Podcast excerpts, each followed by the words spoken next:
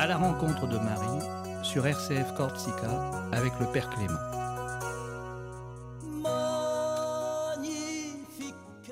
Bienvenue à vous, chers amis, auditrices, auditeurs de SCF Radio Corsica et Salve Regina.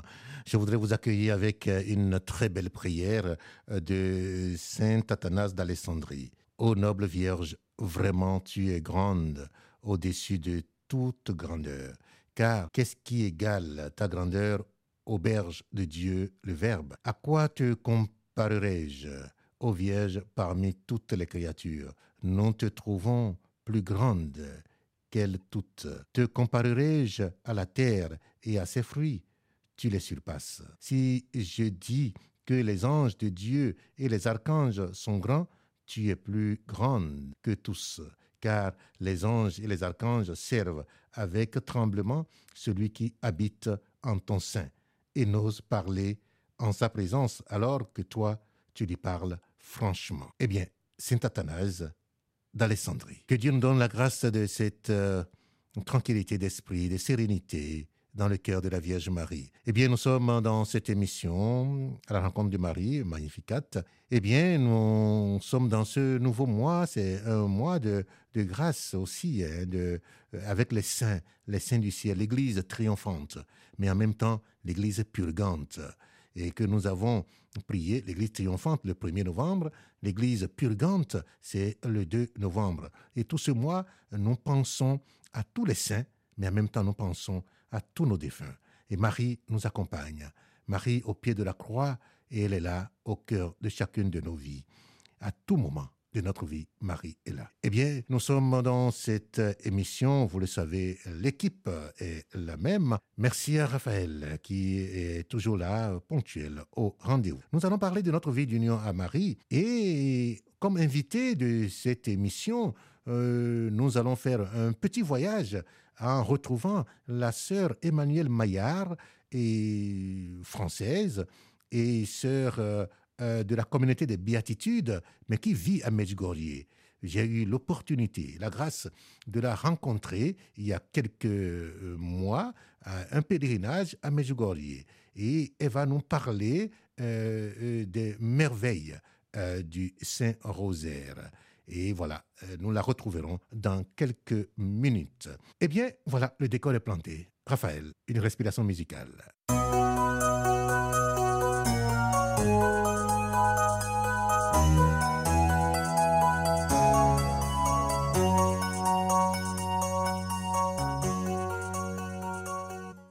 Voilà notre vie d'union à Marie.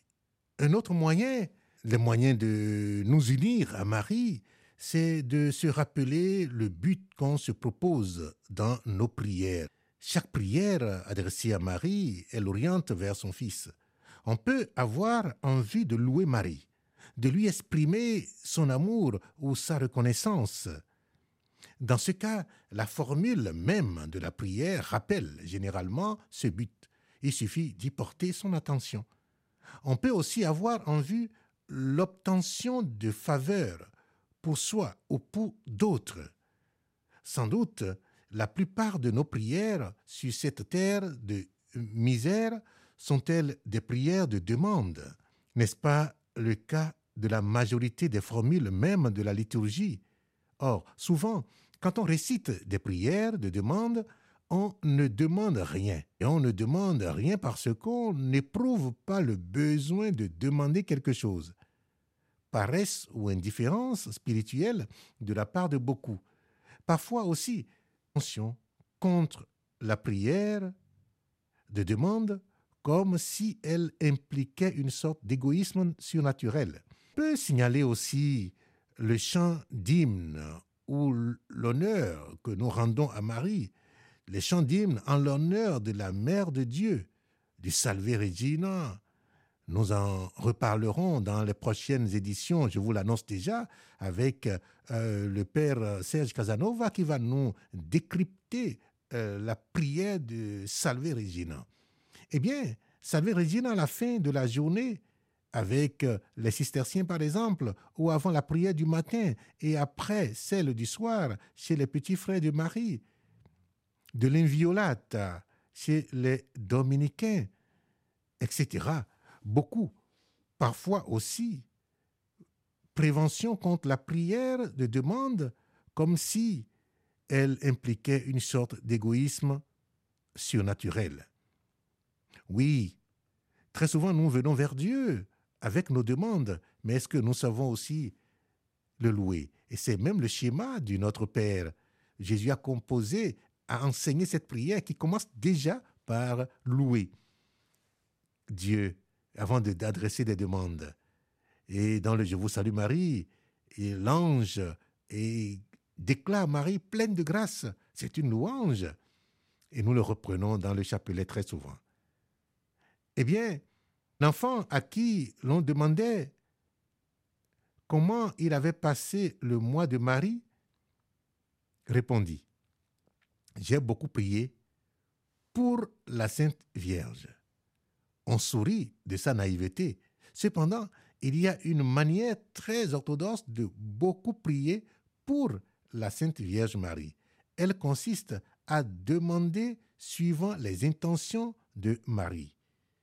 Marie se propose à notre égard double but. D'abord, de faire notre éducation en nous formant à la ressemblance de son Fils.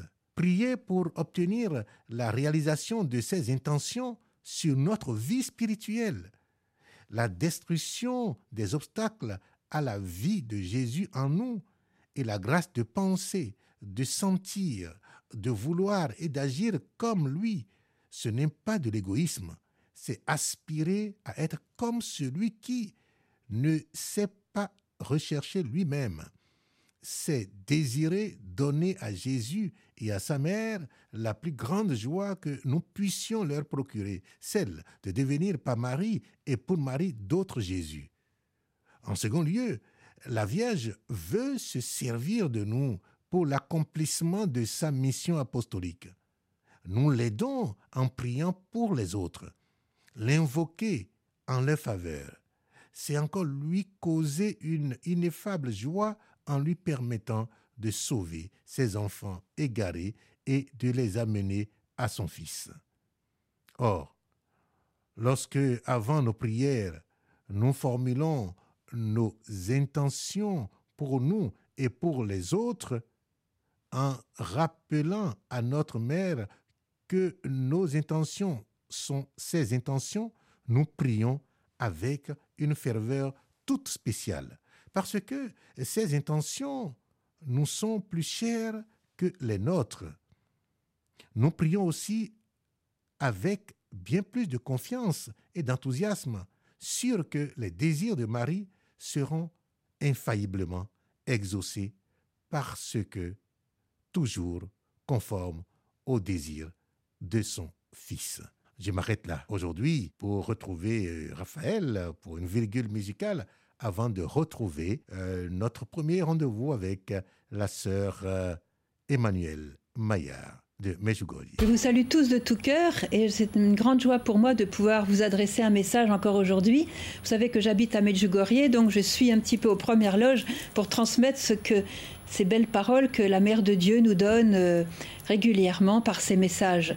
Il y a un message aujourd'hui que je voudrais souligner et qui concerne tout le monde, que nous soyons religieux, laïcs ou enfants ou vieillards. C'est le message sur le rosaire. La Sainte Vierge nous invite à prier le rosaire chaque jour. C'est une très belle prière et elle nous a encouragés en quelque sorte en nous donnant un témoignage sur sa propre vie, une confidence sur sa propre vie, en nous disant, moi, lorsque j'étais sur la terre, donc c'est la mère de Dieu qui parle, je priais constamment le rosaire. J'étais un peu étonnée parce qu'à l'époque, il n'y avait pas de rosaire. Le rosaire est venu beaucoup plus tard avec Saint Dominique. Alors, euh, heureusement, elle a expliqué ce qu'elle voulait dire. Elle a dit, lorsque j'étais sur la terre, j'avais constamment les yeux de mon cœur fixés sur la vie de Jésus, mon fils. Elle dit, c'est ça le rosaire. C'est ça le rosaire, la contemplation de Jésus, son Fils. Et c'est pour ça que l'Église nous donne 20 mystères, on peut même en créer d'autres. Ce sont 20 moments clés de la vie de Jésus pendant lesquels on peut vraiment, je dirais, entrer dans ce moment, dans cette dans, ce, dans cette situation qu'a vécu Jésus au, cours de sa vie, faire partie de cette situation, être partie prenante et vivre cette situation avec Jésus. Et pourquoi c'est une contemplation? C'est très beau de voir que la contemplation est une chose que nous avons tous vécue un, jour quand nous étions petits. Regardez les enfants quand ils nous regardent, les petites six mois, un an,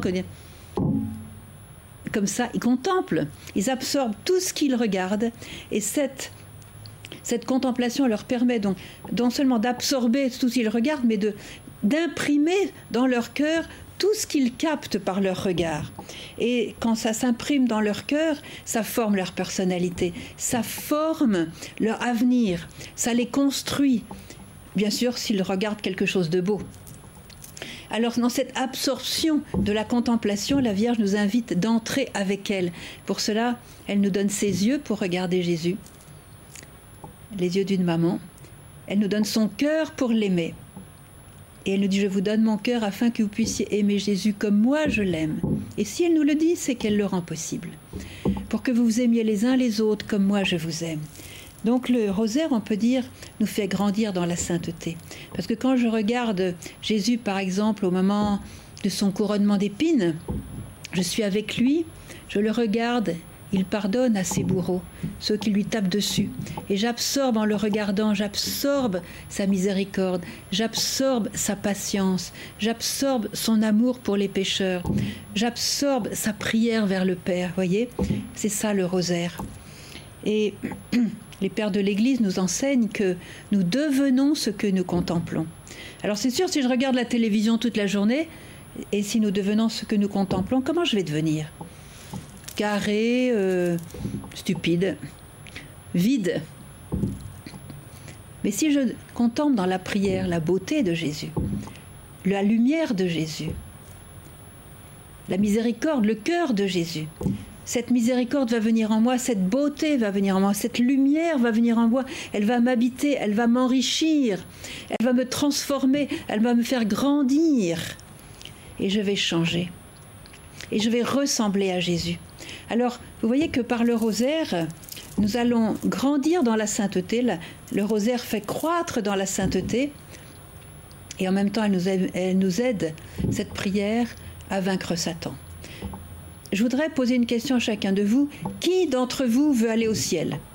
Bon, je vois pas vos réponses, mais je vois que tout le monde lève la main. Tout le monde, nous, nous voulons aller au ciel. Alors prenez le rosaire. Le rosaire va vous faire grandir dans la sainteté, parce que c'est cette sainteté qui sera votre passeport pour entrer au ciel. Le péché n'entrera pas, la sainteté rentrera, l'amour rentrera. Et puis, si par le rosaire je ressemble chaque jour davantage à Jésus, en absorbant justement sa lumière, sa beauté, sa vie, eh bien, je vais vaincre Satan parce que Satan, lui, il est terrorisé par Jésus. Satan a très peur de voir quelqu'un qui est habité par Jésus, qui absorbe la lumière de Jésus. Alors Jésus en moi va faire que Satan va être désarmé. Il va être, il va diminuer. Je me souviens d'un prêtre italien l'autre jour, il me dit quelque chose qui m'a fait rire. Il dit, Sœur Emmanuel, quand vous tirez de votre poche le rosaire, dites-vous que déjà Satan se prend une migraine. Il a le mal à la tête. Rien que de vous voir tirer votre chapelet que vous allez prier. Et plus vous dites les mystères, de tout votre cœur, plus sa migraine augmente et à la fin il est capoute, il est fini, il est désarmé, il ne peut pas nuire. Ça c'est la puissance du rosaire. Alors, euh, la Sainte Vierge nous demande de prier le rosaire chaque jour en famille. Elle nous le demande de le prier ensemble, si possible, de tout notre cœur, avec cette contemplation. Alors, je voudrais vous donner un des exemples, j'en ai beaucoup d'autres, mais il y en a un qui me vient à la, à la, à la pensée d'une manière particulière, c'est mon ami Luca, c'est un Italien.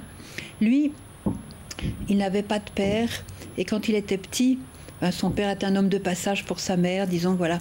Et donc, quand il était petit, il a beaucoup souffert, mais il aimait beaucoup sa grand-mère. Sa mère qui travaillait le confiait souvent à la grand-mère. Et la grand-mère était une très bonne catholique. Elle priait son rosaire chaque jour. Et quand le petit lui était confié, ben, le petit disait le rosaire avec la grand-mère tout simplement. Et puis plus tard, donc, quand il a été plus grand, vers 8, 9, 10 ans, il s'est débrouillé tout seul à la maison, il n'était plus avec la grand-mère. Et puis petit à petit, il a perdu la foi. Et puis un jour, il a rencontré un homme qui lui a proposé des choses pas très claires. Bref, pour faire une longue histoire courte, il est devenu homosexuel. Mais il a très bien grandi dans ce, monde euh, homosexuel, donc mal orienté dans sa sexualité. Il avait enfin trouvé une famille, des amis, voilà, et puis l'un, l'autre, tout ça. Il a tellement grandi qu'il est devenu très riche. Il a commencé à voyager, à faire de la promotion, à acheter des saunas, des restaurants, des journaux. Il est devenu un, comme une espèce de, grand ponte, voilà, de la, de, dans ce domaine. Il était très riche et puis euh, il s'est beaucoup attaché à un homme, etc. Bon. Et puis un jour, des années plus tard, il a commencé à sentir un certain vide dans sa vie. Mais le clou, ça a été quand son ami est mort. Quand son ami est mort, il a connu un grand désespoir, à tel point que lui-même voulait se suicider. Il errait dans son immense appartement de Milan et il savait plus quoi faire de lui-même. Son ami était mort. Alors il, il commençait à concocter des plans de suicide. Et il était assis un jour comme ça dans son fauteuil, déjà à moitié mort, en souffrant atrocement. Et il s'est souvenu de sa grand-mère. Et il a dit, mais quand j'étais avec ma grand-mère, j'avais la paix, j'étais content, il y avait quelque chose. Alors, il s'est souvenu qu'il priait le chapelet avec sa grand-mère. Et puis, comme par hasard, avec un grand P comme divine providence, quelqu'un avait laissé un chapelet dans son appartement et il l'a cherché, il l'a trouvé, c'était dans un tiroir. Il a agrippé le chapelet, il savait plus comment le prier. Ça, fait trop longtemps qu'il avait fait cette expérience à grand-mère. Alors il a pris le chapelet, il l'a tenu comme ça, et il a balbutié euh, Notre Père, je vous salue Marie. Il se trompait parce qu'il savait plus quand on disait le gloire au Père. Enfin bref, il a fait ce qu'il a pu. Et dès qu'il a dit le Notre Père, il a été envahi par une paix extraordinaire. Son chagrin s'est en allé. Son désespoir s'est d'en aller. Et alors, il, il, pouvait plus, ne pouvait plus se séparer de ce petit objet qu'il avait trouvé. Et il disait Notre Père, Notre Père qui est aux cieux. Puis il ne savait pas la suite. Alors il disait Je vous salue Marie. Puis il ne savait pas la suite. Alors il s'accrochait, il priait, il priait comme un fou. Et la paix coulait comme un fleuve, coulait comme un fleuve qui le restaurait, qui le guérissait, qui les ressuscitait. Alors, il a continué, il, il, tenait son chapelet comme sa bouée de sauvetage. Et puis un jour, il est rentré dans une église, il a été voir un prêtre, il disait Mon père, apprenez-moi à prier le chapelet. Alors il a su, et puis il a dit plusieurs chapelets, et puis petit à petit, je ne vous raconte pas toute son histoire. Maintenant, il est marié, il donne des sessions pour apprendre aux jeunes à se restaurer dans une sexualité juste comme le Seigneur les a créés. Il aide beaucoup, beaucoup de jeunes qui ont été pris dans, dans cette ambiance, je dirais, voilà, de, de déviation, si vous voulez. Et maintenant, il est un grand apôtre pour le Seigneur, pour la Sainte Vierge dans son monde. Et avec sa femme, ils font des, des sessions magnifiques. Et voilà, c'est le chapelet qui, le souvenir du chapelet avec sa grand-mère. Alors, Prenez le chapelet en famille, tenez-le, agrippez-vous à lui. Le chapelet, nous dit la Sainte Vierge, un simple chapelet, un simple rosaire peut faire des miracles dans votre vie, dans le monde. Quand vous priez le chapelet, je suis avec vous, je suis dans votre cœur.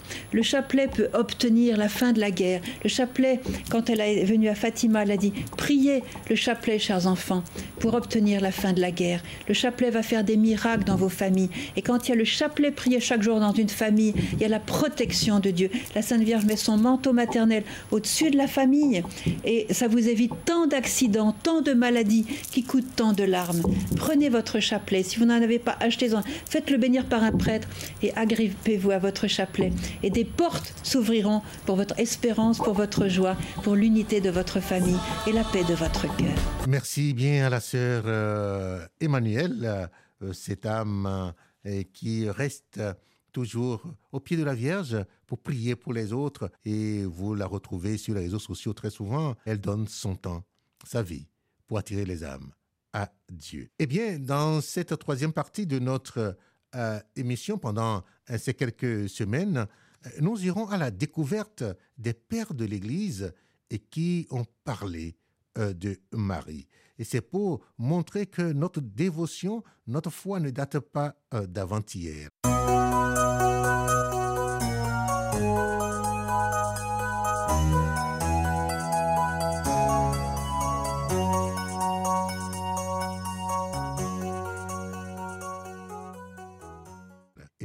Je vais rester entre le deuxième et le quatrième siècle et pour parler de certaines figures. Vous savez, dès le deuxième siècle, Saint Justin et Saint Irénée parlent de Marie comme de la nouvelle Ève, sans laquelle l'idée d'un nouvel Adam serait impensable. Il n'est pas bon pour l'homme d'être seul, avait dit le Seigneur Dieu. Je veux lui faire une aide qui lui soit accordée. Genèse chapitre 2 verset 18. Et Dieu avait placé Ève auprès d'Adam, et ils furent deux en une seule chair. De même qu'Adam n'avait de raison d'être qu'en fonction de celui qui devait venir et le parfaire, le Christ, le nouvel Adam, de même Ève sera parfaitement réalisée par une femme, celle-là même que la Genèse annonçait comme triomphatrice du serpent. Dans ce passage que la tradition appelle le protévangile, je mettrai l'hostilité entre toi et la femme, entre ta descendance et sa descendance. Genèse 3, 15. Auprès du Christ, Dieu a placé une aide qui lui soit accordée. La femme bénie plus que toutes les femmes, Marie. De même que la chute nous était venue par la première, le salut nous est transmis par celle dont Ève était l'image prophétique. Eh bien, l'une des figures euh, de la tradition théologique qui a parlé euh, de la Vierge Marie en ces termes, en faisant ce lien entre Ève et Marie, par Ève la tristesse et par Marie la joie. D'abord, rapidement, un petit mot sur Origène. Et il est mort en 250, donc c'est au IIIe siècle. C'est qui Origène? Né à Alexandrie en 185, Origène est à la fois un des penseurs les plus profonds et l'un des plus grands spirituels de l'Antiquité. Il n'a jamais voulu être de son propre aveu qu'un authentique homme d'Église.